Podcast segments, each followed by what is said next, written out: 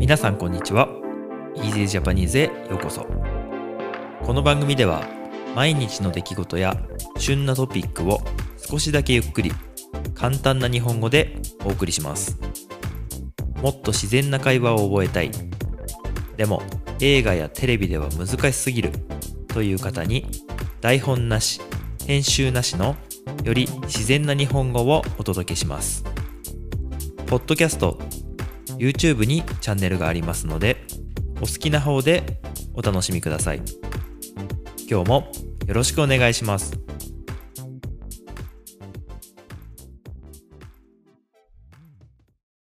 はい皆さんおはようございます。今日は12月26日日曜日です。今日はまあ珍しくね朝から収録をしています。いつも日曜日というとねまあ土曜日もそうなんですけれどもお仕事に出ていることが多いのでなかなかこの午前中ね朝のうちに家にいるということは結構少ないんですけれども今日はねお仕事は午後からということでうん今ねだいたい9時過ぎぐらいなんですけど11時ぐらいになったら出発をしようかなと思っています。今日は朝からとても天気がいいですね。今日も本当にあの朝ね気持ちよかったんでまあ寒いんですけどね。ちょっと外に出て体操をしたりしてみましたはい。うん。そして、えー、その後ね、えー、まあ先日買ったスピンバイクで、まちょっと家の中でね、自転車を漕いで運動をしまして、で、まあ今このね、収録をしているっていうことなんですけど、はい。えー、今日のね、お話いきます。今日は寒波というタイトルをつけました。寒波っていうのは、えー、寒い波と書いて寒波というふうに、え、読むんですけれども、えー、そのね、言葉の通り、えー、寒い、なんか、寒い波がやってくるっていうね、ことなんですけど、うん。あの、まあ、寒波っていうと、えー、っと、まあ、寒い日が続きますよ、しばらく続きますよっていう、まあ、そんなようなイメージで、まあ、今年の、まあ、ここ数日間ですかね、昨日から3日間ぐらいに、あのなんかまあ大寒波っていうかね、あのまあクリスマス寒波なんて言われてますけど、非常に寒い日が続くそうで、特に、えー、日本海側、日本海っていうのは、えっと、日本の北側ですね。えっと、まあ、場所で言ったら、えっと、新潟県とか福井県とか、まあ、そっちの石川県とか富山県とかね、あの、日本の、えー、北側のエリア、まあ、特に雪が降る可能性が高いと。はい。で、逆にまあ南側っていうと、東京とか、神奈川とかね、大阪とか、京都とか、そっちは、え、ー、と、まあ、京都は両方ありますけど、えー、太平洋側といって、え、ー、と、日本をこう、日本はね、島国で海に囲まれてるんですけど、結構そのね、海も結構それぞれ名前がついてて、あの、エリアで分かれてるんですけど、まあ、大きく言えば日本海側、そして太平洋側っていうのがあって、まあ、あの沖縄の方とか北海道の方行くとまたちょっと違うんですけど、はい。まあ、雪が降るといえば、この太平洋側。そして、寒波が来るといったら、北からね、寒波が来ますね。やっぱ北の方が寒いので、はい、北から寒波が来ます。緯度が高い方から来るんですけれども、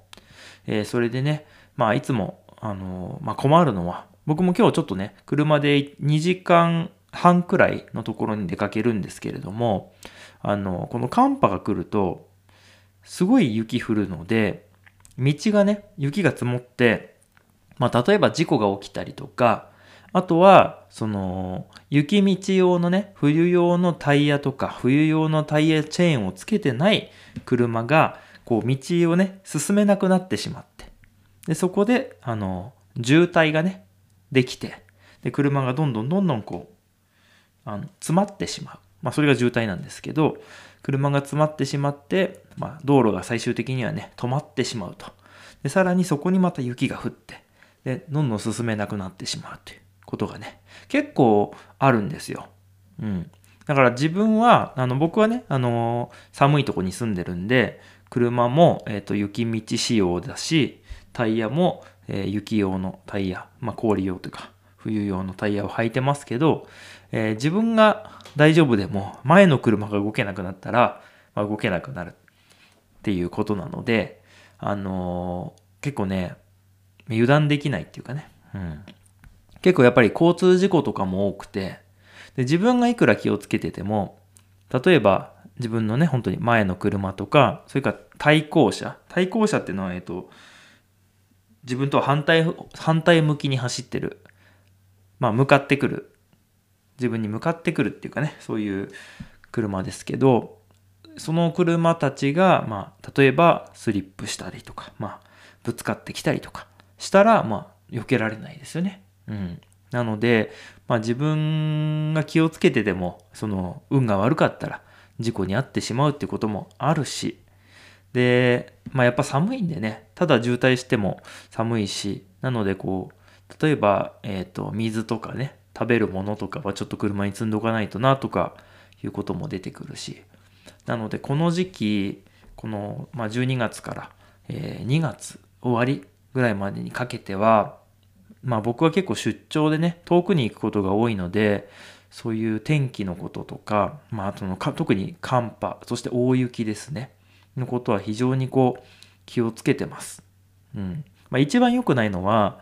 あの、行く時ですね。行く時に、えー、お客さん、やっぱり待ってもらってるんで、そのお客さんの、